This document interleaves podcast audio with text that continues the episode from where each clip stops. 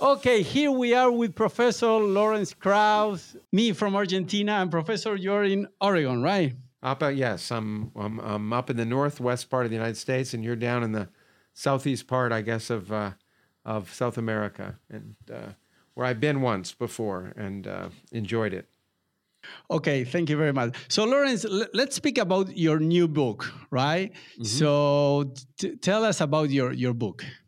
Okay, well, the new book is called The Physics of Climate Change, and it's it really is designed to show people, uh, to explain to people uh, the basic fundamental science behind climate change. Many people think that climate science involves supercomputers and predictions of the future that are very uncertain. And in fact, climate science relies on fundamental physics, very basic physics that's almost 200 years old. It's a fascinating story of how it was to, how it was understood. But what I wanted to do was provide people the, the background of to understand exactly how we can make predictions about what's going to happen to the world as as climate as carbon dioxide levels increase so they can see for themselves uh, exactly what they can rely on. Uh, the, the, there's a lot of political debate in, in my country and per, I'm sure in your country about how to respond to climate change. And there's a lot of nonsense propagated, but the main thing is that public policy relies on science. And if and and before you can make policies, you have to understand the science. So I wanted to empower people really to understand the basic science, and it's fascinating to learn about, so they can see what predictions are really written in stone and what are more speculative, so that as we think about uh, policies, we can you, you, when people think about who they're going to vote for and what the policies are, they have a better perspective. And uh, um, as I say in the book, climate science isn't rocket science. And I've written a book about rocket science called The Physics of Star Trek. Well, it was imaginary rocket science. But um, but uh, it, it, it it's understandable, and I think it's it's fascinating, sort of how easily understandable it is, and how you can get a even an, a layperson can get a quantitative idea of what's likely to happen, and and see that certain things. Um, you know, people have the idea that climate change is in the future, but it's happening now, and and um, for example, the oceans. Um, uh, sea level is rising not just because of melting of the glaciers in Antarctica, which I visited when I uh, last time when I was down in Argentina. I went to Antarctica and visited the, uh, the, the West Antarctic Peninsula where glaciers are melting, but not just because of that or, or the ice melting in Greenland, but simply that we've dumped so much heat into the ocean over the last 25 years that that when you heat water up, it expands. And it's very simple physics. And already, probably almost half of the expansion, the, the rise in sea level over this century will be due to uh, simply the, the oceans expanding because of the heat we've already dumped in. So even if we turned off all of our devices now, the sea levels would still rise. So sea level is going to rise no matter what we do by maybe half a meter, which over this century, and that may not seem like a lot, but about between 100 and 600 million people on Earth live less than one meter above sea level, and especially in a lot of the poor countries like Bangladesh, and then and and where I recently was after the last uh, expedition I led was to to uh, Vietnam and Cambodia to the Mekong Delta, and that's all less than one meter above sea level. In fact, it was that that trip that really motivated me to write the book. People may say, "Well, why should you write this book if you're not a climate scientist?" But I think the point is that all of us, almost all of us who are going to have to decide what to do about climate change and who are going to be impacted by climate change aren't, aren't climate scientists either. And therefore, if I can't understand climate scientist, science as a physicist, how, how can I expect anyone else to do it? And so uh, I, am a physicist who's, who studied it and, uh, and fortunately benefited from years of, of, of uh, tutelage by colleagues of mine. I was chairman of the board of the Bulletin of the Atomic Scientists uh, Board of Sponsors for a long time that set the doomsday clock, and for many years I was tutored on climate science each year. So, in, in any case, um, really what caused me to so I've known about climate science and, and, and the issues, and it's really come home to me in the last few years. And then after I visited uh, Vietnam and the Mekong Delta, it really became personal because I got to know a lot of the people there. And, uh, and then thanks to the pandemic, where all my travel was canceled, I was able to focus on writing a book. And I said, what can I do during the pandemic? And I wrote a book in three months that would normally take me a year or two. Yeah, but what was the eureka moment there at the Mekong Delta that you said, "I have to write a book"? It was a particular moment, or well, I think it? you know I was on a boat, and I was, and I, and I guess I began to realize how much that region depends upon that river. The Mekong River is immense, and and and it's and the land is incredibly flat, and it floods, and um, there are more freshwater fish in the Mekong River than there are in all of the rivers in the United States. And when that land floods every year, it produces the richest rice growing region in the world. And I met the people whose lives depend on that. And all that stops the sea from coming in and destroying all that is the flow of the Mekong River. But if the sea level rises a, a, a, a meter, and, and, then then all of that area is likely to lose its prime uh, method of food besides the fish, the, the rice. And I guess the personal aspect of seeing those people in Cambodia and Vietnam who'd survived in the 20th century wars and genocide and come out of it as resilient. And now they're going to face probably the biggest challenge they've ever faced. And it's not due to anything that happened in, in South Vietnam or Cambodia. It's due to due to carbon dioxide that we, the industrialized world, has put have put in the into the atmosphere over the last bunch of years. I think that was one eureka moment.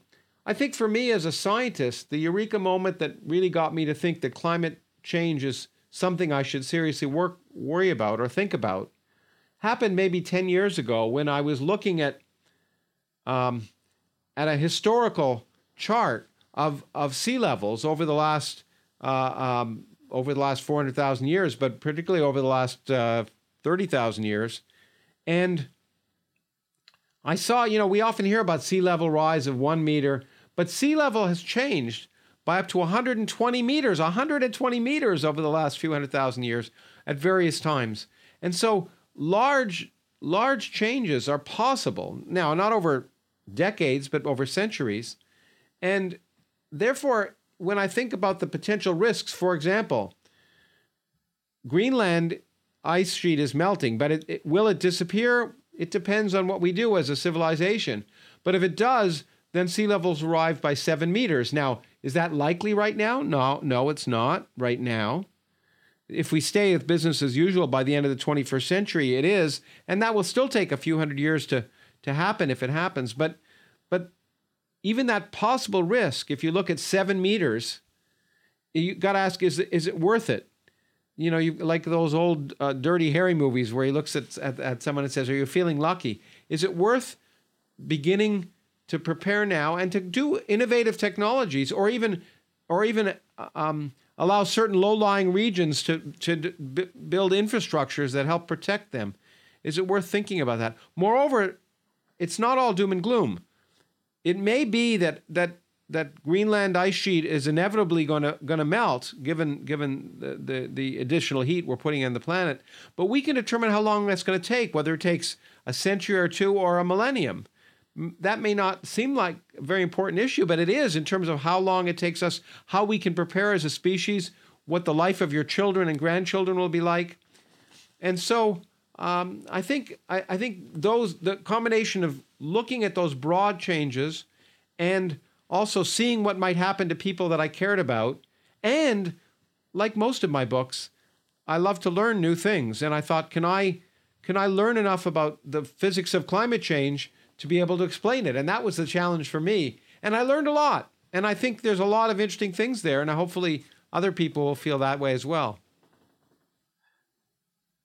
Yeah, but let me ask you: Is this like your new chapter? As uh, I don't know, for the last twenty or maybe thirty years, you were uh, debating against religious people, right? So, can we say that from now on, uh, from this book on, you will debate with the anti-climate uh, change, climate uh, deniers, warming, whatever? I hope not. yeah, climate I don't. Denier. I don't like. I don't like debating. I also don't like debating against religious people my goal is always to show people that the real world is the real world is so fascinating that you don't need all the nonsense. And so um, I wrote this book. Actually, you know what? I really wrote this book to provide people like you and other people the tools so that you can debate the client deniers. That when you talk, not necessarily debate, but I wanted to provide people the tools so they themselves know enough so they can talk to their family, their friends, their children, and and and and then you won't need. I won't have to debate people because everyone else will be doing it. Science, reason, all of our policy should be based on reason, and I, that that permeates much of what I I have talked about. Whether I'm debating religious nonsense or pseudoscientific nonsense or UFO nonsense, the bottom line is that if we rely on the real world, then we can make decisions that help us make the world a better place. But don't you think that this is kind of like religion? Because there are some people that deny, like the last president Donald Trump. So, so for me, I would like to know your opinion. It's like a religion. Some people, even you have the facts, because when you argue with with religious people, there's no fact on their side, yeah, right? Yeah, so yeah. it's. Uh, Okay, but here we have all the evidence, all the hard numbers, and they still say no. The Earth, uh, I don't know how many thousand or hundred years ago, also the temperature was higher, and now we. So, don't you believe that it, it is the same? It's like a religion, a belief that uh, we have a warmer. Uh, what do you think? Yeah, you're absolutely right. It's a secular religion. I think people need religious belief of one sort or another. Many people, not all of us. Uh, and and I have to say, it's for the same reason that I really don't feel the need to debate fundamentalists in religion because you can't. They're not going to ever change their mind.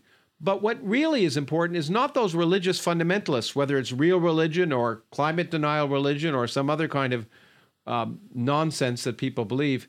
What you're really aiming for is the vast group of people in the middle who haven't made up their minds, who who and and and and they hear people on both sides. And so those are the people I'm trying to reach. I'm not trying to convince the climate deniers because they can't be changed their minds any more than I can convince people who think the earth is 2000 years old or 6000 years old. I'll never convince them that it's not, but they're not worth convincing in a sense. They're already a lost cause. Yeah, but for instance, for me, what's something new that in your book you explain the thermal expansion due the average ocean temperature. So when when you wrote that 3.6 billion Hiroshima atom bombs explosion will take right to to hit the the waters. So those examples are beautiful, right? Because you, um, you can quote them when you are discussing with relative friends, whatever, right? Exactly. To, that's right. And I think a few facts like that, people, things like that that sh- shock people and surprise people are really among the most useful teaching tools. I mean, I've been I was a t- been a teacher for many many years, and generally the only way people learn is by confronting their own misconceptions. And when you present people with facts that confront what they think is their own common sense, they step back and think about it. And and a fact like that that we've been that the heat we've put in the oceans over the last 25 years is the equivalent of 3.6 billion Hiroshima bombs. That makes you sit back for a second and think, "Wow." And and so I try in the book to provide lots of uh, hopefully examples like that um, that that are that are surprising and that people can use. Um, but also, you know, to to to moderate the discussion because at the other end there are climate deniers but at the other end, there are people who are saying, oh, and then some American politicians are saying, oh, if we don't do something, the world's going to end in 12 years. And that kind that's equally nonsensical. And I think we have to moderate the extremes on both ends in order to get people to trust. Uh, because when if we overstate the case, people lose trust in science as well. Yeah, absolutely. And also, when when when you wrote that um, uh, th- this all this will stay for another 3000 years. It's like uh, for for for one hand it's it's good to know but i think that like most of the people will say okay anyway we'll take 3000 years to lower the temperature so i don't care. Well I, I, yeah, I, well you know some people may say that. It's not by the way it's not 3000 years it's more like a thousand years but or 600 to a thousand years but for for all intents and purposes that's the same thing. But i think that what I hope it'll make people realize is that is that is that the sooner we act, the lower will be the temperature over the for the next long time for our children and our grandchildren, our great grandchildren, and so on. And that's one of the reasons why we can't why, why there's some urgency to this. It's true that the worst effects of climate change will build up over time, so they may not affect us now. But the problem is every year we don't do something, we're dumping 10 billion tons of carbon into the atmosphere. And so so that if we done if we started actively working 10 years ago, that's 100 billion tons of carbon dioxide that wouldn't be in the atmosphere now. That is and and and before in human industrial activity started, there was only 600 billion tons of carbon dioxide in the of carbon in the atmosphere uh, already. So we in 10 years we basically added one sixth of what was already there before. And so every decade that we wait, the challenge becomes greater. And so I think it's important to realize that if you're saying, let's wait, there are other problems we need to solve first, you have to understand what you're doing. And that doesn't mean you may decide in the end that it's still not worth acting, but at least you should understand what the implications are. Yeah, but I think that another problem is that the same uh, occurs with the cosmology. Like mm-hmm. when, when you talk about a million of, of years, right? Or yeah. a thousand of million of years of 4.5 billion of, of year, yeah, the, yeah, uh, yeah. etc. So the same goes, uh, the same problem with the human brain, right? Goes when, when you talk about tons of, of, of carbon, right, that it's put in, in the atmosphere. So like people cannot put that thought in, in, in their head. You follow you're right, me? You're, so, you're, you're, right. I mean, billions and millions, people don't understand those terms. But that's why in the book I have some graphs to say, look, let's compare what we're putting in compared to what was already there. Forget the number.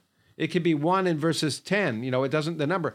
But the fact that over 60 years, we can double the carbon dioxide in the atmosphere, that's something that anyone I think should be able to understand. And then they can ask, what are the implications of that? And that's that's what I try and, and discuss the book. And I actually try and give people enough tools. Anyone who has high school algebra in principle could actually predict what the carbon's going to do. Now, maybe not many people have high school algebra anymore, but uh, but at least it seems to me um, that if if if I can't help empower people to understand for themselves what's going to happen, then I don't have any hope that politicians will act. Because as I think I say in the book, politicians don't lead; they follow. And so the only way we're going to get any kind of action is if the public is interested. And if the public isn't concerned, then politicians aren't going to do anything. Yeah, that, that was the the, the, um, the, the next bullet point that I would like to uh, address. So, like, um, because I, I have it right down that that that question. Like, it it always depends on on on the government or we as individual, the the people can make a change. Because let let's speak about Tesla, right? Uh, uh, yeah. About electric cars. Now yeah. that they are fashion, right? You love Tesla cars. Uh, you are right? If you if you buy that car, you you are like uh, you know a playboy, whatever. Yeah. So and also that GM, you know, the last week said that uh, for 2035, uh, yeah. you know the yeah so they, they, they will stop to to, to make cars uh, with oil combustion so i think that we, we cannot change people advocated for climate change we the only thing we, we can change is to to do it i don't know like the with cars right that now everybody jumps bmw porsche ferrari mm-hmm. everybody wants to have electric car so but how we can translate that to climate change. So, in, on a daily basis, what can we do? Because, for instance, I'm vegan uh, since eight years ago, right? So, mm. if I do anything, it's like, okay, he's vegan, but let's speak about the regular person. What a regular person can do for, for the climate change. Well, look, I mean, that you, you hit on a key point because it seems like such an overwhelming problem that it seems so so vast that what can we do on an individual level? Well, we can change our own lifestyle to some extent if we're concerned, and as you have, and to some extent I have as well. Um, but more importantly, it seems to me, we're part of a community. And what we can do is reach out to our friends and neighbors and children, and if we go to church, to church, and talk about these issues. Because there are other times in the world that where overwhelming problems have been affected. In my own country, the Vietnam War is a perfect example. It wasn't until the, the, that was a war that was created and started by our government, but it wasn't until the public at large began to uh, protest that that the possibility of ending that war happened.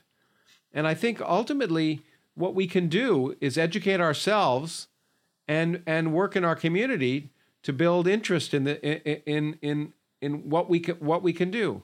And then we have a right and a, and a responsibility to vote and and ensure that our politicians know that if they don't if they don't uh, behave responsibly, they won't remain in, in power.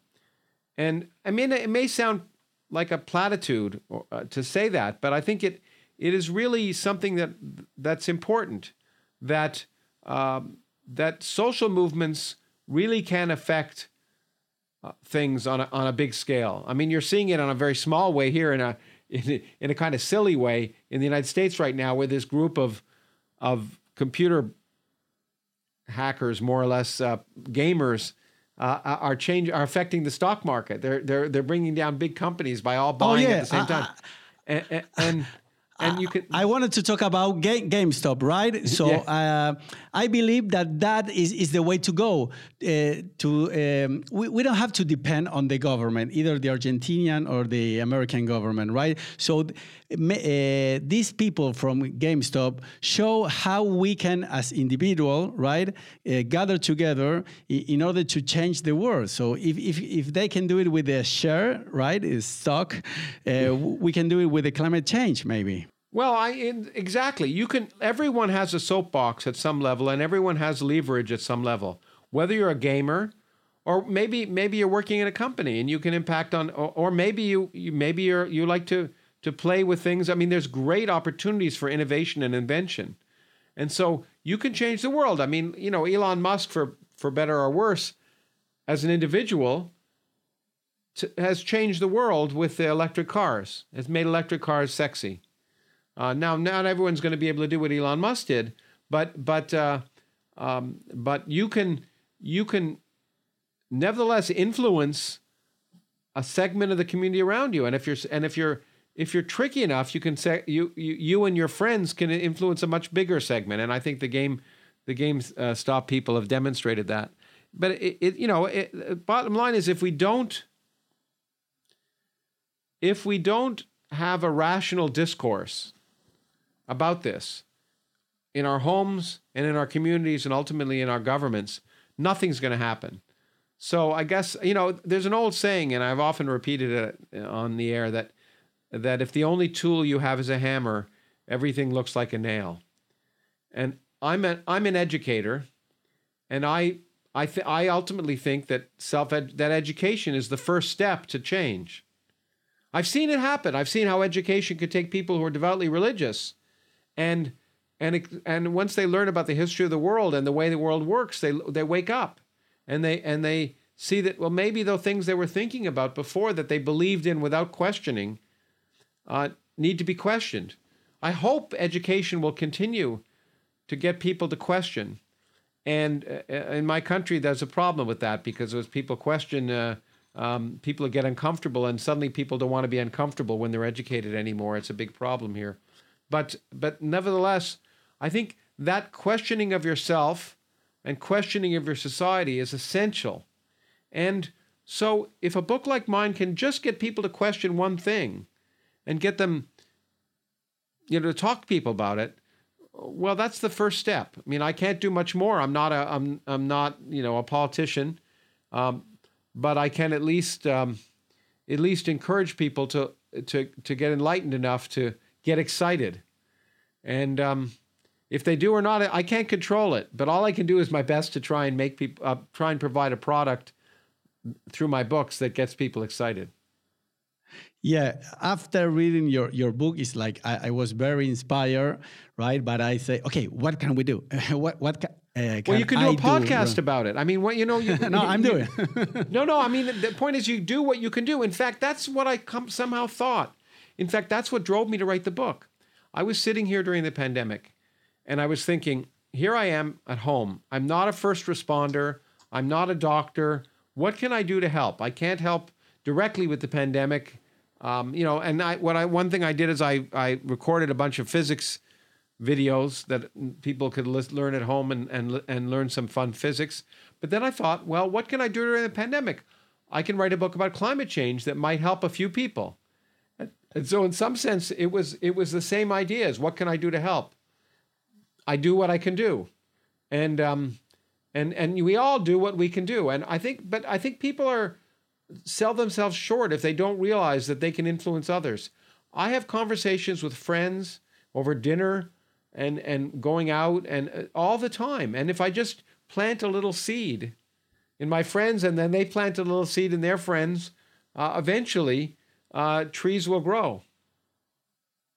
Yeah, yeah, absolutely. After finishing the book, I, I was like, okay, Richard, uh, Lawrence, I'm sorry, uh, Lawrence, what should I do, right? So uh, that was my like question. Say, yeah, okay. well, I mean, as I say, that you can do a podcast. You can also, um, I don't know if you have children, but you can, you know, work with your children and and and their schools, and um, and ultimately, you can you can you can affect your own lifestyle and the other thing is you can, um, if you're if you're really if you're really um, strong, feel strongly, you can you can contact your local politicians. You can you can try and uh, affect their political uh, political party. You and you can you as I say you can change your own lifestyle a little bit, and it may sound unimportant, but remember, you know, I often when I go in to vote, I sometimes feel helpless because I think my one vote is doing nothing. But ultimately, a lot of single votes have an impact. Yeah.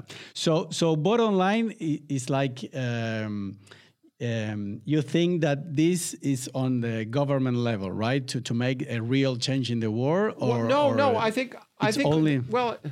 No, because actually the government can impose it can oppose certain things, and governments need to be act responsibly, but private industry has to can play a huge role.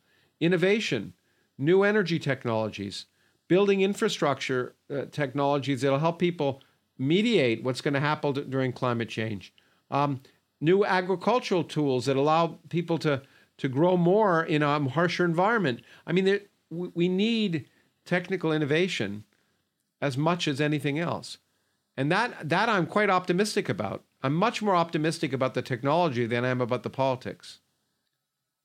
I get great joy out of learning how the world works and understanding the, the climate and the world in which we live is something that I think people will also, frankly, not. I, the point of the book isn't to get people afraid or depressed, but it's fascinating. It actually is fascinating to learn the response of the upper atmosphere to what's happening in carbon dioxide and and and and and understanding how um, things will change differently in the northern hemisphere than the southern hemisphere for me, that's fascinating. And I also hope, therefore, as a bit of science, that people will find it fascinating. It's not meant to just be this, this primer that forces people to learn something they don't want to hear. Um, it's, in that sense, I hope it's like my other books, which are about cosmology and they're designed to excite people about the universe. We might as well be excited about the planet in which we live as well.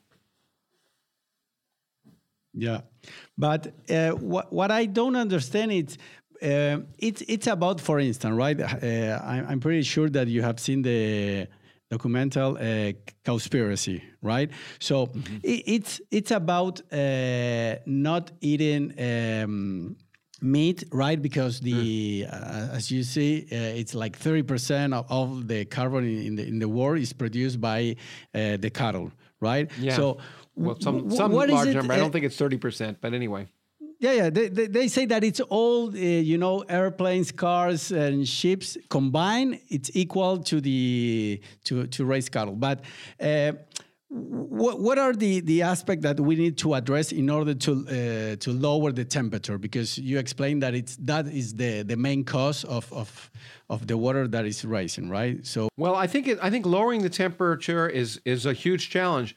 What we really have to do is stop the temperature for uh, is slow the increase of temperature. Lowering it again is going to be very difficult. Well, there's one way that may work, and that's called um, uh, uh, geoengineering. And we may put aerosols in the upper atmosphere that reflect sunlight or absorb it before it can get into the atmosphere, and that might lower temperatures even with high carbon rates. It's it's of some concern because we don't we don't know all the impacts of that. But the good news is those aerosols will only live stay in the atmosphere a year or so. So if we screw things up, it'll only be a bad year. But um, um, but we can't. The, right now, we have no way of taking carbon dioxide out of the atmosphere. So there's no hope of, at this point, of lowering the temperature easily. But what we can do is stop the rise and slow the rise.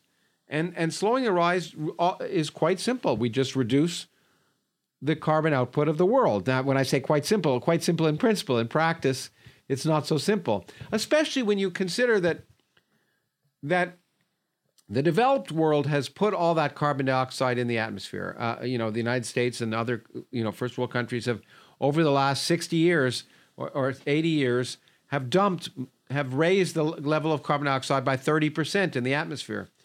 But now you have developing nations that want to have a standard of living that is the same as the first world, and they have every right to have that standard of living. And, and in order to do that, they have to expend energy. So, in some sense, I think what we need to also think about, and this makes it much harder for governments to act, is we have to think about a kind of altruism that's really not altruism, but it's really self interest. We have to think about how helping the third world bring up their standard of living and create an infrastructure that allows them to to respond to some of the problems that are going to happen in climate change. Because unfortunately while climate change has been largely produced by the first world the, the most severe impacts will happen on the poorest countries. And so they'll they'll they'll be the ones that suffer.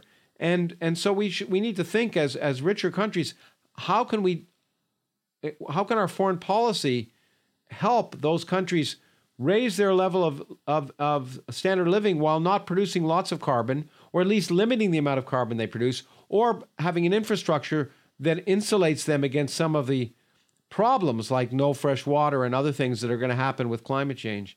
And and it's not just it's it, it it's really to be done in some sense out of self-interest because um, well that's why the US military was the first group in the United States that really took climate change seriously because they realized the security implications. For example, if you consider that there may be 500 million people living within a meter of sea level, and sea level rises a meter, you're going to have a huge displaced population. A huge displaced population produces socio-political problems and you know refugees and the refugee problem that's going to be it, it, what we're you know the United States now is worried about immigrants from South America and elsewhere, but it's going to be small compared to what what what are the issues that are going to be addressed addressing uh, that a lot of countries are going to need to address when you have 200 million people seeking a new home, and and um, and so um, I think uh, I think that uh, uh that that self interest means that we have to also convince governments, and this is the hardest part, to actually think globally and not locally. And that's probably the hardest thing to do. Yeah, but honestly, um, I'm I'm pessimist about the government. I optimistic about individuals. For instance, what, what do you think and about uh, Elon Musk donating hundred million dollars toward a prize for the best carbon capture technology? Well, it's a, it sounds good. Um, you know, I know Elon Musk, and and he likes to do things like ah, that. You do? Yeah, yeah, be, yeah. I know him. I because know him. changing subjects, uh, I want also to speak about your podcast. I think that you you have to to have Elon on your podcast. I've come tried on. to convince him to come on my podcast once before, and he was, but he got burned by being on another podcast and smoking a marijuana cigarette, and so he's he's more hesitant than he used to be. But but I, no I no, but he, him. he he went for for for the second time to the Joe Rogan podcast. Like, I know, uh, but yeah, but, he, but, you know, so. he, he, I know he's gone back, but I've tried to convince him, but but I haven't been able to yet. And and um, maybe it's because Joe Rogan has a lot more listeners than I do, and so Elon is no fool, and um, he realizes how to reach a lot. No, of but I, I I would love to I, I, would love to to that you and Elon can work together and you can provide uh, feedback and ideas because I, I, think that people like you is, is needed to change the world. So I, I believe well, more you. Uh, in you, Elon. No, but it's the truth. In, you, you in can you tell Elon and that. Elon that in the you can tell Elon that I've tried to convince him to to, to- you know, I, I I try and use that argument that we could have a very good in-depth discussion that's intelligent and more intelligent. Forgive me, Joe, but more intelligent than the than the discussion you have with Joe Rogan, um, and that we could really have an impact. Um, but I haven't been able to convince him yet. So. Okay, but at least if you are chatting with, him, connecting with him, for for, for me, uh, that I, I I like you, I love you, all, all what you do for me is very positive. He eventually will go to to to your to your podcast. Well, you know, get all your friends to write. Get all your friends to write to him and tell him that they sh- that he should do that. But um, but that hundred million dollar prize is nice. But I, I just I think, um, it's nice. But the challenges are great to capture carbon. I I, I was involved in a program at my university for capturing car- carbon, doing the R and D, and and it's there's again there's no silver bullet. Um, um, it would what what people are trying to uh, get is is reduce the is get technology that can reduce the cost of taking carbon out of the atmosphere and sequestering it to, to the cost to be 100 US dollars per ton. 100 US dollars per ton. Now if we could do that then it would only cost us about 1 trillion dollars a year to uh, 1 trillion dollars to remove the 10 billion um, um, uh, um, uh, tons of carbon that we're putting into the atmosphere. Again, what, what's the number? um, well, how much one trillion, one tr- well, a hundred dollars per ton. One trillion. yeah, one trillion. Now that's Okay, used to seem like a lot of money. And how much do, do you remove? No, no, it's not. But how much do you remove a year? well, it, it- well, if you could spend one trillion, you could you could remove all of the carbon that we're producing.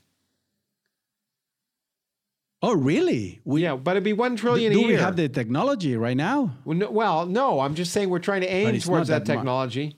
But what, it may it may seem like one. oh, okay. No, no, no. Right now it costs. Right now it would probably cost five hundred dollars a ton or four hundred dollars a ton. So you're talking four or five trillion dollars, and and um, but also to do it, you'd have to instrument an area the size of Texas or so. You know, with capture devices, it's not easy. But some people have suggested, and maybe Elon should do this himself, that you put these devices on the top of every car, and if every car in the world had a carbon capture device on it, then maybe you could do it. But I mean, these things seem far fetched, but but um, uh, uh, but uh, I think a hundred. What would be better spent? Elon likes to do things that capture the public's attention. It would be better spent to spend hundred billion dollars on research and development to allow people to try and achieve that goal than to give them the prize after the fact.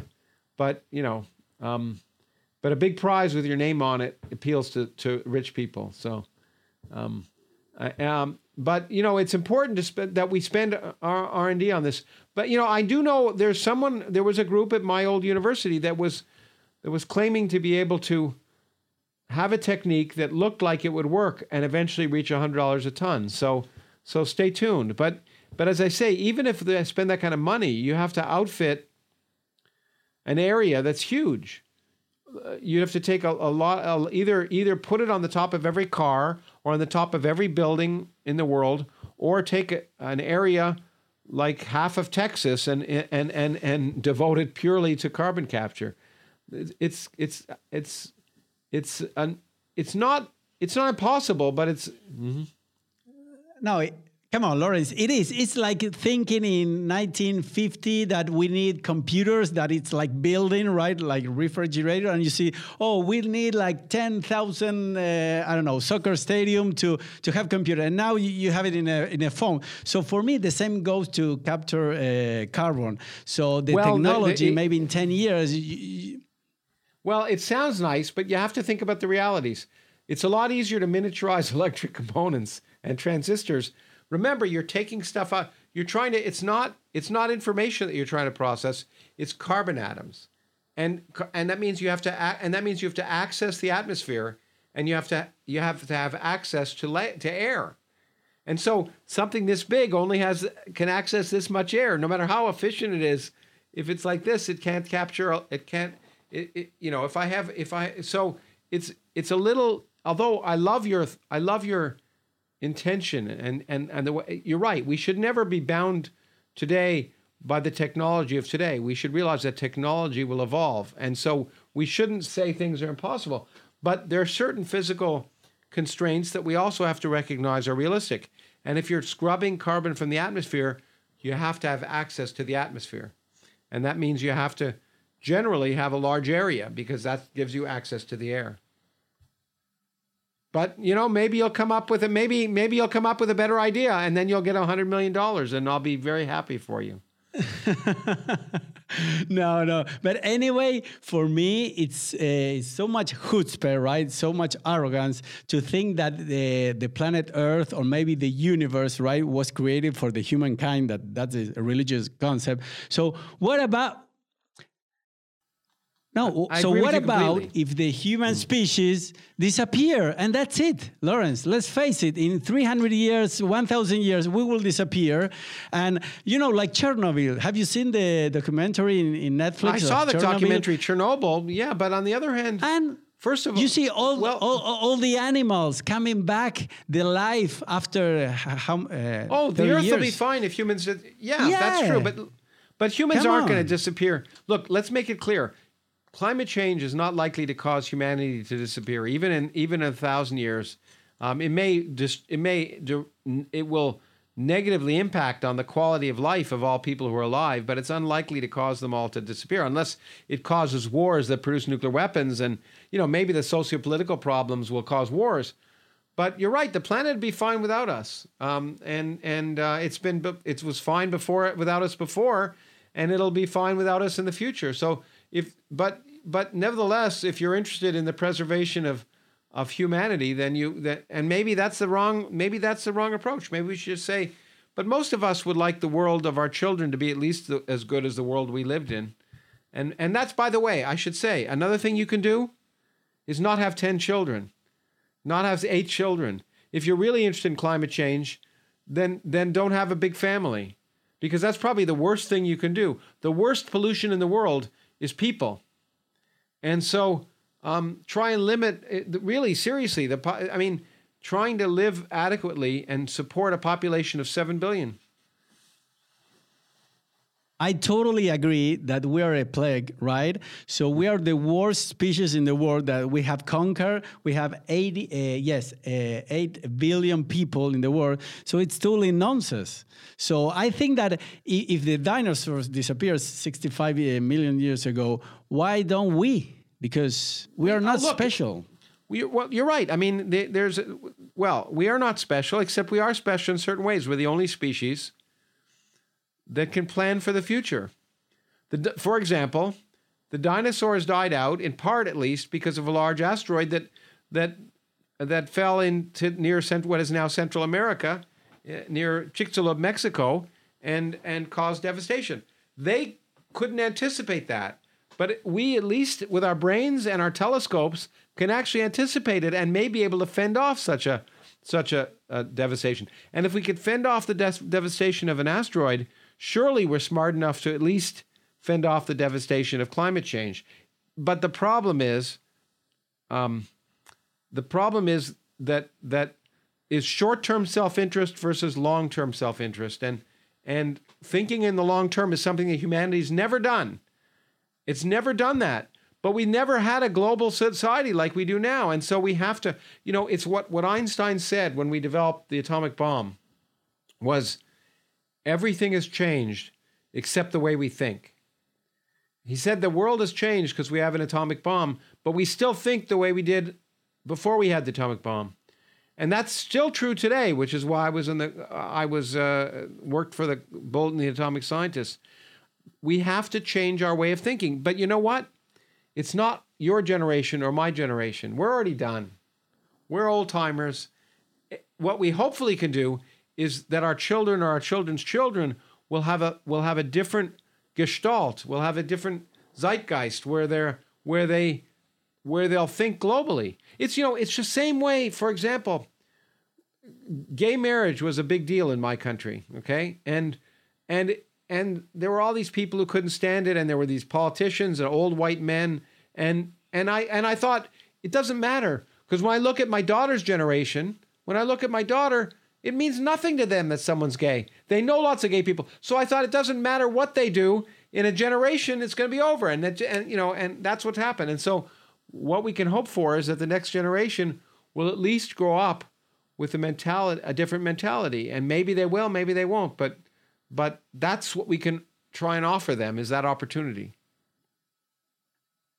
But in, in 2019, right, an estimate of 5.2 million children under eight years died mostly from from uh, treatable causes, right? So now all the worry is like, oh, coronavirus. Why? Because uh, rich or middle class white people from Italy, Germany, United States are dying. So nobody cares that 5.2 million children a year under five uh, years die for treatable causes. What, what do you think about that? You know? Well, I, I you're absolutely. I mean, you you hit a major point. I've I've talked to my um, um, a friend of mine, Peter Singer, who's a who's a, a, philosopher who's who may have influenced you because he's he's written about animal rights, but he he argues that we should be giving a fair fraction of our income to do, just to help that. And you're and you're right. People don't seem to care about that. They don't seem to care. Look, Will they care about the 100 million people, the 30 million people in Bangladesh that may lose their, their livelihoods and their homes if, if sea level rises a half a meter? No, probably not. Um, and and and it's unfortunate that people are self that you know the United the world produces enough food, so there should be no hunger. We can produce enough food to feed everyone in the world right now, and and and and um, and unfortunately, you know, the world is organized by countries and tribes that have self-interest. And and you know that's how humanity developed. We evolu- humanity evolved in tribes. And and so much of modern society is overcoming sort of evolutionary psychology. Part of the part of the history of humanity is uh, those tribes had religions. So when we try and explain to people that the religious stuff is nonsense we're trying to overcome thousands of years of of evolutionary development that you know religions helped hold together tribes for early modern humans. And so it was it was useful. And and so we're trying to overcome those those those um, residues of evolution. And i think it's the same thing with with tribalism and xenophobia. And and um, it's a challenge but you know the great thing about it i repeat again the great thing about education is hopefully it can help us overcome that challenge and at least and look and the other thing is you never hear on the radio on the tv when when coronavirus is discussed you never hear the statistic that you just gave. But if we can if we can educate people and get mainstream media talking about that then we can we can get people to act. Just like tesla if you can make it sexy if there are commercials and tv shows and then then then and and the only way but it takes time for that to bubble up. It really does. It took time you know again to take the the gay movement again. It took time to bubble up before you could have mainstream people like Ellen DeGeneres in the United States or other people come on their TV programs and say I'm gay. It takes it takes time and and and it's easy to lose I hate to use the word faith because I don't like the word faith but it's easy to lose faith or lose con- or lose confidence or lose lose hope um, but my mantra in my own life, to the extent I can do it, and I don't always obey it, but I try to, is to follow the advice of Winston Churchill, who more or less said, never, ever, ever, ever, ever give up. That was the most important thing he said, I think. Okay, I, I, would like to share with you uh, this. First of all, um, I'm Jewish, right? I'm a lawyer. This is okay. what, what I do for a living. But um, after studying in Rabbinical College in New Jersey, Israel, and here in Argentina, like two years ago, I, I, I became uh, a face uh, because of you, uh, Richard Dawkins, and Chris and, and Christopher. so I, I, want, as a fan, I, yeah, Christopher uh, Hitchens. So I, I, wanted to tell you uh, that, right? I, I was uh, I, I, kept Shabbos uh, two years ago, just to to to, to give you uh, an example. So wow. I, would like to ask you, as a fan, right? Is there intelligent life in the universe, according to you? right? Yeah, because I, I watch a lot of video. What what do you think? Of course, I think it's highly likely. Yes, I mean, uh, if you just look at the probabilities, there are 100 billion stars in our galaxy and 100 billion galaxies in the universe. And we now know that most stars have planets around them. We, well, astrophysicists knew that already, but now we've discovered evidence of it. And so there are probably 100 billion solar systems in our galaxy. It's hard to imagine that life just exists in one of them because life developed on Earth about as soon as the laws of physics allowed. Uh, within a few hundred million years after the bombardment of asteroids died down because Jupiter began to eat them, the earliest, the, the, the oldest fossils on Earth uh, are, are uh, happened when the Earth was less than 500 million years old. And so, and what what are the ingredients? Water, organic materials, and sunlight. And all of those things exist in space. And so I find it hard to hard to imagine there isn't life in the universe. Lots of life. I think there's lots of microbial life. I bet it's everywhere. But the question is, is there intelligent life? And that's a much harder question. Yeah. And and you know, and we required a planet that was relatively quiescent, that didn't have major catastrophes for four billion years before intelligent life arose. And and that, that may limit it strongly. Uh, um, but even when you have 100 billion things to start with, you, you, the probability can still be very small and you can still have lots of life. So I suspect there is life elsewhere in the in the universe, but I also think it's equally likely that we'll never know about it. I think that because the, the galaxy is a big place and, and well, I know I hate to say it, but look, we've only been broadcasting the evidence of our existence for less than 100 years. Right? If you if you were on a most stars are older than let me give you a statistic here. Most stars are older than our sun. Our sun is four and a half billion years old. So say you lived on a planet you're in that that orbited a star that was 10 billion years old. And you had an intelligent civilization that started becoming intelligent 5 billion years ago. And let's say it was intelligent enough that it didn't destroy itself. Let's say amazingly it was still around. It could have looked at the it could have looked at the earth over the last four and a half billion years with its telescope and gotten no evidence that intelligent life exists. Only during the last 50 or 100 years would they have been able if they're close enough to have received our radio signals and that's a probability of 1 in 50 million. And so even if you knew exactly where to look, it's small. So it's not impossible, but I would not be surprised. Um, and um, the and the and here's the other thing. That assumes intelligent civilizations exist for a long time. But if you look around at us, as you were just pointing out, if you looked around and bet whether humans would be around in 10,000 years, you might give it a 50 50 chance and and and then, then you might ask whether they'd be around in in in in in, in fifty thousand years or five hundred thousand years or a million years. It's an interesting question. So so if there are intelligent civilizations and they only survive fifty or hundred thousand years before they annihilate themselves in one way or another, then a lot of them existed and are gone.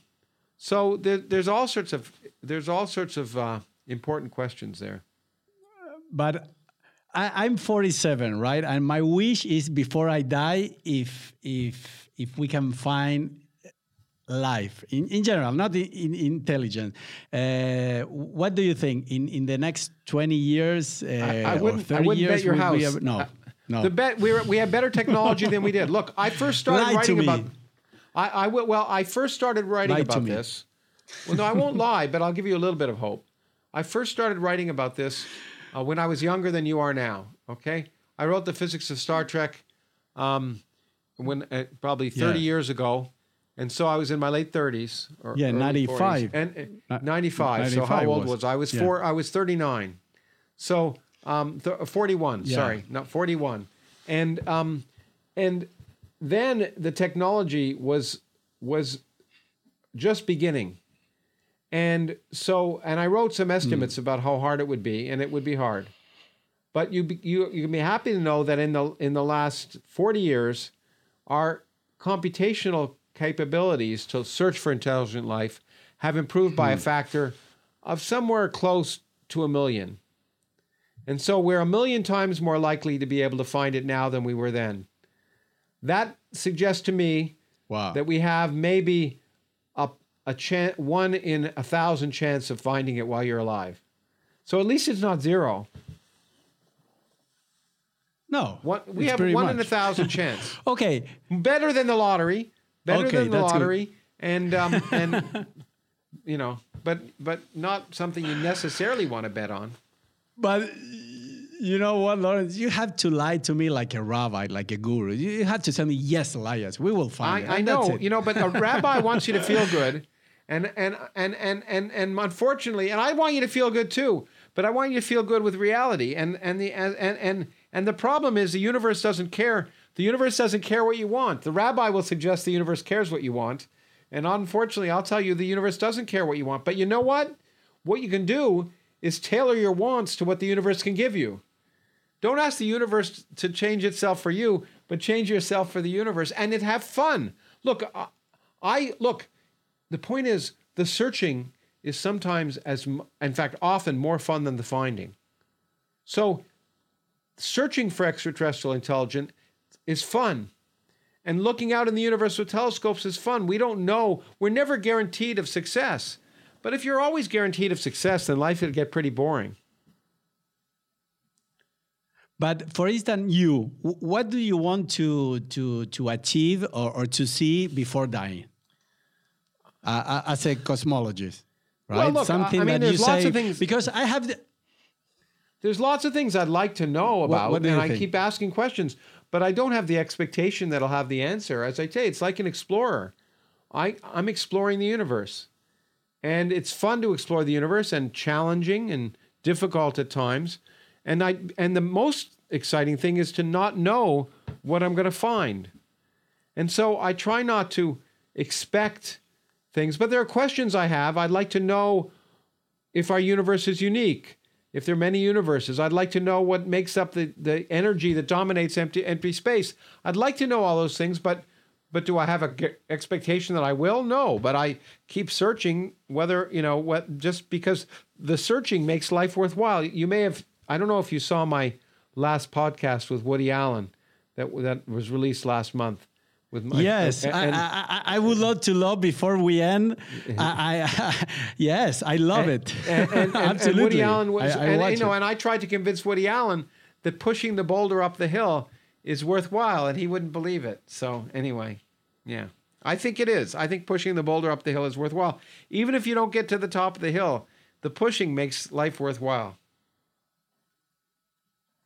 And by the way, I'm I, I should say to you too, I have Sabbath every now and then too, but it has nothing to do with God.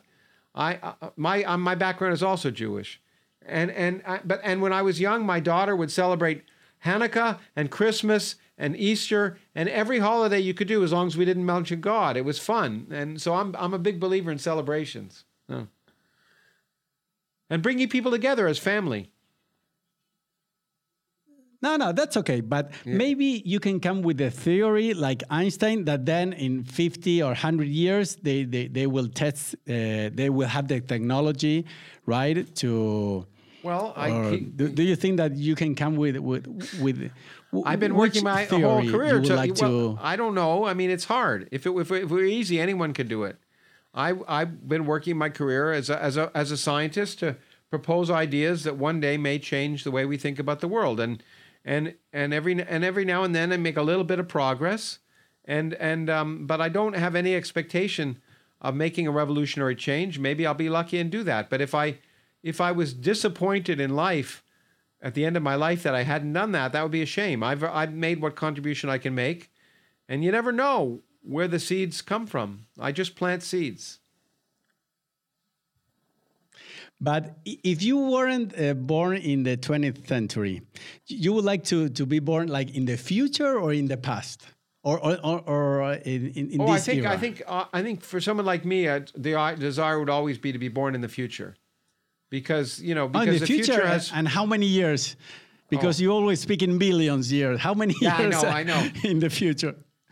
well, I wouldn't mind. Um, I, I wouldn't mind. Um, well, actually, I'd I, I'd only want to go to the future if I could come back to the present.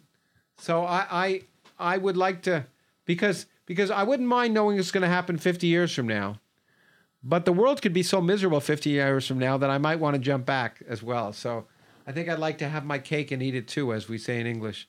I'd like to be able to go to the future and come back again if I had to. no, but because maybe there's some uh, um, a technology, right? That you say no. Maybe in ten thousand years we have that technology. So I would love to see that accomplished, or or to have the instrument wherever. No, yeah, but, but, you, maybe it's true in this it's present true. era. But but maybe in ten thousand years, human beings will be will be living in caves, uh, um, trying to make do. Um, so so I don't know. I don't know.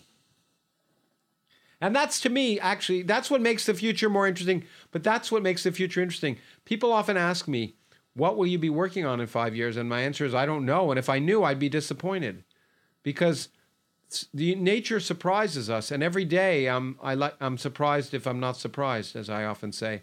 And so I like to think that I have no idea what I'll be doing in five years. And that gives me hope for the future. And I think if I didn't feel that way, I might not want to, I might want to kill myself. Okay, and from the past, is, there any uh, scientist that you, you, you would love to to meet in person of, or of course. to study and? I'd probably be disappointed. I'd love to meet them, and I'd probably be disappointed, just like you might be disappointed having instance, met me. g- I, I, would like to have met. No, Isaac no, no. Newton. But for instance, Galileo, Newton, right? Galileo is someone I would have loved to meet. Galileo. and and and Einstein, of course. He he died shortly after I was born. Um, and Newton was a crazy man, but I would be interesting to at least um, have a discussion with him. Um, you know, all, all my heroes, and, and of course Enrico Fermi, who was a physicist that I uh, that I have great admiration for in this century. Um, and, but if I go back in time, I think Galileo um, uh, certainly would have won, and Darwin. All my all the all the scientists who've had a big huge impact, I think, are people. But I'd also would have liked to have met Oscar Wilde um, who would be, you know, there, there are writers I would like to have read, read, uh, met, and and I can, you know, oh, I really? Can, yeah, sure, yeah. I, I think um, there, I would have. It would be fascinating to get to know what Shakespeare was really like, and uh, uh, wow, yeah. And and okay, just wrapping up. And, and what about your podcast? How, how was it the idea to start the the podcast? Because for instance, for me, uh, when I started two years ago in Spanish, I say I, I can meet anyone in this. Uh, in the world, right? Because yeah. so in your case, right, that a lot of people are your peers, right? But uh, what was the your intention to to start with the podcast? Well, I think it was to try and reach broadly. You know, I, I, as you probably know, over the last 10 years, I ran b- big events with a lot of the people you want to hear, and we filmed them, but we ran them in Phoenix, Arizona, where I worked. And I thought that maybe the, if I if I had one to one conversations that I did uh, that more people could access directly um, instead of being on a stage, more like being in a living room. And I also realized that, frankly, I'm quite fortunate that the group of people I know directly around the world is kind of amazing. And I thought, why not try and take advantage of that and, and bring, them, bring them into people's homes? Sorry, I, I, I wanted to also use, use the opportunity to have not just scientists, but cultural figures, because I believe science and culture should be brought together. And that was something else I thought I could do un- somewhat uniquely. I think, in a sense, more than most people, I know people on both sides of the of the of the divide, if you wish, and I thought trying to show that scientists are cultured and cultural individuals are interested in science is probably a good good lesson to teach the world. So anyway, I thought it might be fun. Also, frankly, I had a team of people, the same team who made the movie The Unbelievers. You've probably seen The Unbelievers, maybe a movie Yes. with Richard Dawkins. Yeah, absolutely. And- and- yes, of course. And that team is the same team that produces the podcast. And so we thought no, we it's could beautiful. do it together. The, the podcast. Yeah, Yeah, yeah. so and anyway, I also love the, the the twist that instead of having all peers like Neil deGrasse Tyson, for instance, that you have uh, Brian May, Woody Allen, Ricky Gervais. I love that. well, good. I love it too, and it's and I think it'll. I think it's and it, and also, frankly, it's a way to get people to listen to people like Neil deGrasse Tyson or or or or or this. Just today, we're launching a new podcast with this year's Nobel Prize winner in physics, Andrea Ghez, and a lot of people might listen to her, but if they but when they get the hook of hearing Woody Allen or Ricky Gervais or or even Noam Chomsky, they might subscribe and then they'll get to learn about, a little bit about science. So so the other uh, it's fun to have these uh, people, but also it's a, it serves a, a fun purpose because it gets people to ex- go beyond their echo chamber to to listen to people they might not listen to otherwise. So it's fun to have that variety, and I'll continue to try and do it as long as people will continue to be on the podcast with me. And it's easier now in some sense because of the pandemic because my team has a very high standards when it comes to video and audio quality. And and for the first 20 or so, we went around the world. Uh, we either did it in our studio or we went around the world so we could control. But more lately, we've been doing things over the internet because that's the only way to do it. And it allows me access to more people than I would otherwise. For example, my friend um, uh, William Shatner, who's, who's from Star Trek, um, has wanted to do it with me. We've talked about doing it, but we could never make a time to do it in Phoenix or Los Angeles. And so I'm hoping I can get him. Um, but we'll see. You know, you never know. Um, unfortunately, um, yeah, and, yeah, they, and but but what's very funny for me that for Woody Allen you have three notebooks in the table, like you were over prepare for for that. I uh, over prepare. I over prepare podcast, for every right? podcast I do. I I read um, when I when I did my when I when I did my uh, podcast with Stephen Fry. I read eight of his books before uh, before the podcast. With Noam Chomsky, who I've known for thirty years, I still read six of his books in the in the three weeks before doing the podcast. And and with with Woody, it seems to me if you're gonna if you have the unique opportunity to have an in-depth discussion with someone that the world wants to hear from or should hear from, I have a responsibility to do my homework. And maybe I would, that's maybe it's because I was a good student. I don't know, but it seems to me if I don't do my homework, I'm doing the person a disservice, and and so um, much less the public. So it kills me. It really kills me.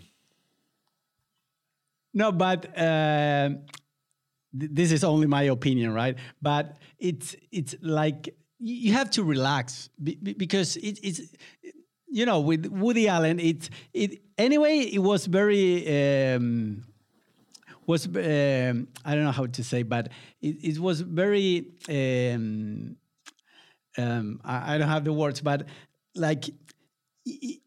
We, we can see that that you love so much Woody Allen that for me this is the, the the only podcast that you were like a fan and more nervous than the other. Because with the other people it's like you're a peer right? But with Woody Allen I, I felt like you were like like a, more like a fan. Is that correct or, or not? Well or I guess my... I've been a fan of a lot of people. I'm a fan of I mean Woody has been a friend of mine for a while and so's been Stephen Fry and I'm fans of them all. I think with Woody I was more aware that he never does this and I guess I guess I was I don't think I was nervous. Well, I was more nervous for Woody because he was trusting me and I wanted him to feel like his trust was earned and and so I guess that made me more nervous. But you know, I, we could have just had the same kind of conversation we have over dinner and that would have been fine, but I think it would have been of less use to people than than trying to uh, you know, I've known him for a while, but I, I watched movies of his that I hadn't seen. I read books with interviews with him or about him that I hadn't read before, and and, and I think it helped give. Well, it helped. You see, Woody. Woody doesn't care, and so if I don't have good, if if I don't have questions that are prepared that that probe him, we won't go anywhere. We'll just have a conversation because he he doesn't care whether people understand him or not, and so and so um, so I think I owed it to him. But yeah, maybe. But I I, I think I was only nervous in the sense that that I felt like he was giving me a great deal of trust. In some sense, it was you know another example of this which you may not have seen, and it wasn't a podcast, but it was a an event I did, which which is online, and I'm going to put it on my channel. But with with another friend of mine, Johnny Depp, the actor Johnny Depp, we did we did we did we did an hour and a half on stage, and I know that Johnny never does it, and he was nervous and scared, and I felt really, it was really important for me to do my homework so that I could illustrate for the world the man that Johnny Depp is. And so I, I would, I don't know if it looks like I was nervous, but I was really apprehensive in advance that it worked out beautifully. But I was really, I really worked very hard to try and provide him the platform that would be necessary to demonstrate who he is. And I guess that's what I try and do in my podcasts, even if they're friends, is I try and provide a platform to illustrate the the th- best of things those people are. And it's not an interview. A lot of people get angry at me because it, because it's a conversation more than an interview, and there's a dialogue, and sometimes uh, we, we we interrupt, and sometimes I express my own views, and and people think, oh, how, you know, I don't care about you. I care about Woody Allen. I don't care. I want to hear from you. But the, but it's a conversation, and that's just the way it is. And if people don't like it, they shouldn't listen. Lawrence, I have the same problem. Like uh, seventy uh, percent of my comments are "Stop talking." We we want to, but this is a conversation, and if I, I don't have fun with the guests, yeah, uh, I'm not a journalist. I, I have and, to talk. Yeah, and I exactly, yes, and I'm not a journalist, and neither are you. I'm bringing people into my living room for a conversation, and if they don't want to, and and and if you listen to a conversation around the dinner table, it's full of people talking back and forth, and and I think that there's some interest in that. Uh, and I, I mean, I get those comments, but I also get a lot of people, uh, in some sense, thanking me. I've, I've learned, I, I will admit, I've learned to interrupt less and, and, and, and to, uh, than, I, than I used to at the beginning. I've also learned to interject less with small words like yes, yes, yes. When I'm having a conversation, I'm often saying yes, oh, yeah, I agree. But people don't like to hear that constantly. So I've had to force myself to just nod. And I find that very, very artificial, but I've had to learn how to do it. Okay, one more question, right? In one okay. foot, right? Like Hillel. So I don't understand when you speak about the Big Bang expansion, right? Uh, the universe expansion, that you, uh, you say that it's flat, right? So it's like mm -hmm. a, be a, beginning point, but it goes like always to the right, or it doesn't go from this point to three no, three no, no, the best uh, here the best way to think about it is it, well it's flat not like a piece of paper. It's flat in a three-dimensional sense. Yeah but but but it doesn't have a center so it's like taking an infinite consider a rubber bed sheet that's infinitely big okay? It's a huge rubber bed sheet and then stretch it. It's not as if there's a right or a left there's no center there's a, everything is just moving away from everything else Okay, it's very good. okay, well, Lawrence. I mean, I mean, the example of a balloon is works well. I mean, put blow up a balloon and put dots on the balloon. They're all moving away from every dot is moving away from every other dot, but nowhere on the surface of the balloon is the center. There's no center on the surface of a sphere. Argentina can be the center of the world, and so can Portland, if you want, right? The, the hole that you bl blow the balloon, it's mm -hmm. like from there goes to to forward or not? Well, no, no but then, yeah, that's just artificial. I can imagine the balloon heating up and and expanding. Okay, let's imagine the balloon heating up and expanding. Then there's no, it's not coming from anywhere. There's no force. There's nothing pushing it from outside. It's just every point in the balloon is, is, is if you wish, is expanding. And that's what's happening in the universe. Hard to picture, I know. It's really hard to picture, but but but um, um, in, in any case, Th thank you very much. Thank you very much uh, as a fan uh, for giving your time. And is there anything I always ask to the guests to to, to close the podcast? A anything you, you would like to say to the to the audience? And with that, we finish. Whatever you want. Well, I mean, I just want to say enjoy enjoy the world and enjoy. We have a limited amount of time here on Earth make the most of it by enjoying the universe, enjoying the the earth, and enjoying your friends, and and make the most of what we are lucky enough to be endowed with consciousness. Use it to the best you can, and um, and use it to make the world better for you and better for your children. But have fun while you're doing it. Don't forget, have fun while you're doing it. And I think I think that's the that's my lesson, I guess, if there is one. I don't know if it uh, it's very useful. And of course, while you're doing it, you should buy my new book. oh, okay. okay. Thank you. Thank you very much, Lawrence. Okay, great.